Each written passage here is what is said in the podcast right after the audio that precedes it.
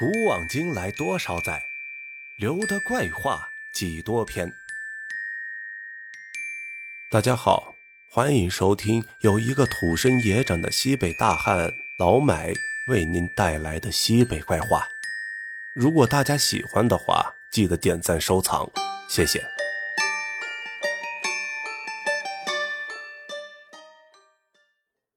那我们书接上回。就在这个女人死后的第一百天夜里，已经到了早通，村里路上呀都是夏天夜里有人。这冬天来了，夜里冻得要命，路上呢早早就没人了。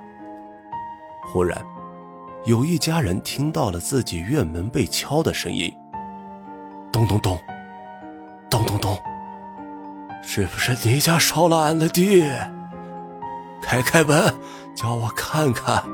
是不是你家烧了俺的地？急促的敲门声传来一句问话，又是一阵急促的敲门声。这家的小孩听到院外有人，就要去院里开门。回来，快点，别去！孩子听了说：“外边有人叫门呀，别说话，过来。”小孩到底还是没开门，不听话呢会被家人打。敲门声继续三声三声的敲着，院里人就是不敢动。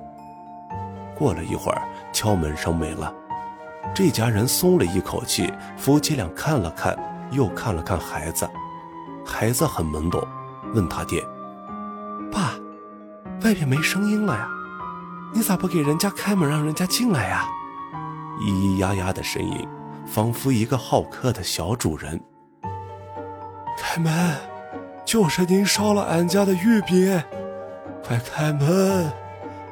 院外又传来歇斯底里的声音，整个门啊带门框都在微微摇晃，还有些许尘土掉落，仿佛再不开门，整个院门就会被完整的拆下来。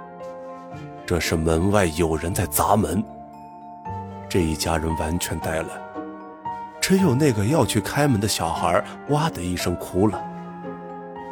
小孩哭声嘹亮啊，一会儿就吸引了这家的左邻右舍。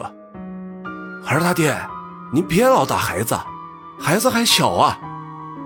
这家的邻居隔着院墙喊：“我没打俺家孩子，是秀回来了，在那鬼敲门呢。正常人谁会一个劲使劲敲门呀？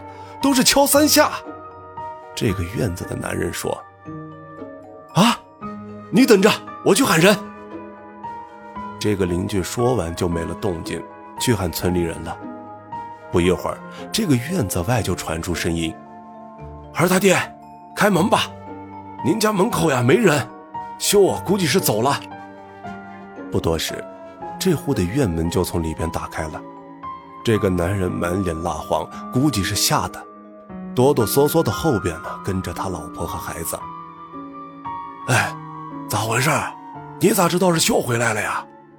有人问他，肯定肯定是他，他下葬的时候就不正常，来敲门还喊着是不是俺家烧了他的玉米。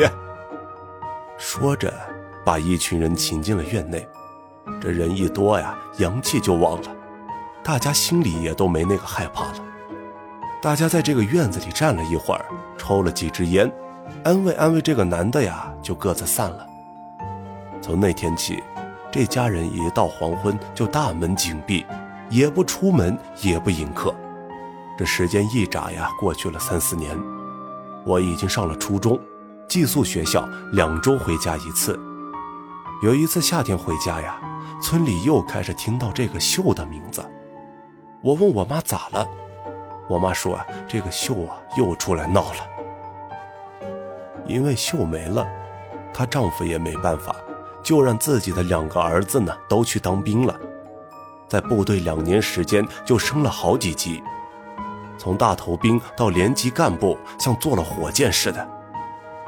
当兵站边防，缴获了偷渡过来几十斤的毒品，立了功，调回部队后，又自主设计了一个坦克履带的快拆铰链啥的，反正就是坦克履带上的东西，然后直接被坦克连要走了。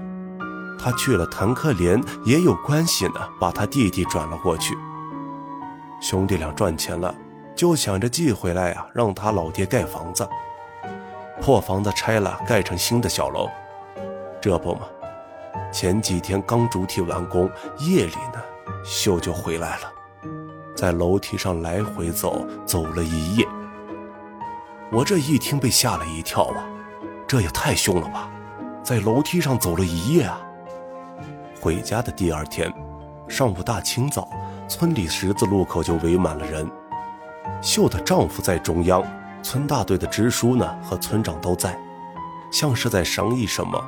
我好奇啊，上前偷听，隐隐约约听到往坟上扎桃木揣子，震震他，起坟晒晒他之类的话。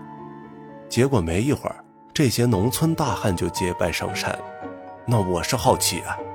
从小到大还没有见过把坟重新挖开或者在坟地上做法的，便偷偷跟上去啊，想看看。到了秀的墓地，带头的一口唾沫钉在地上，挖不挖？挖，非看看他多厉害。秀的丈夫估计是被困扰的不行，变得恶狠狠的。一群人对付一个坟包，不出十分钟就完全挖开了。棺材已经有点腐朽，有一个角已经变得圆滑，锄头刚碰上去，这个角就裂开了。这群人没有着急开棺，用大队的棺绳把这个棺材给，用大队的棺绳把这个棺材给从坟坑里起了出来。刚起出来就发现不对劲儿了，按正常迁坟也好，盗墓也罢。这棺材底下应该除了土呢，是啥都没有。结果这个锈的坟坑啊，倒是不一样。棺材起了起来，棺材正下方的地面上有一片低洼，很圆，像是用学生用的塑料洗脸盆倒出来的模型。低洼里边有水，水里呢有两条黄色、有点发红的小鱼，还有一条很小很小的小白蛇。刚见阳光没多久，这两条鱼就死了，白蛇呀也跟着死了。秀的丈夫一看，顿时一屁股就坐在了地上。我把我两个儿子给毁了呀！村里人一看，去求，这是埋在地契上了呀！这一挖呀，算是挖坏了，地契跑了，这家人呢就要败了。众人二话不说，也不敢打开棺材看这个秀的尸首了，赶紧原封不动的就把坟包又重新埋好。还有人提议啊，要去找个半仙过来看看。秀的丈夫倒也失神的答应了。结果呀，打听了好几个半仙儿，每个半仙儿一听是这个情况，都连连摇头说啊，没救了。好地气啊，不是做个法画个符就能回来的。结果，刚翻过那年的大年三十儿他们家就开始接连出事。先是二儿子在部队强制退伍，几个月后，大儿子因公负伤，在部队把腰摔断了，用军车一直拉到了秀的家里。小女儿在上大学的路上失联，从此音讯全无。不过秀的鬼魂啊，也再没有来过。各位看官们可能会问。啥是地气？其实什么是地气啊？我也不懂，但我知道，在风水中有旺气一说。真正的风水大家，单凭双眼是可以看到一条山脉或者河流的风水走向，给需要下葬的主家选一片贴合的好风水。相比旺气，还有风角一说。风角啊，是专门感受风的走向。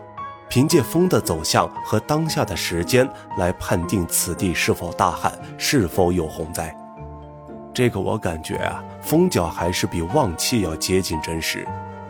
喜欢钻研这一类玄学八卦的朋友们，可以看看这本书《八卦诸葛》啊，我前面也提到过，我就不再赘述了。话回原章，秀这一生实在凄苦无比。人到中年，眼看儿孙有成，喝药自杀，埋入地下占了地契，居然还被挖出棺骸。儿子和女儿的生活变故是否与这个墓穴有关？咱们也不敢妄加评判。只能感慨一句：人生无常。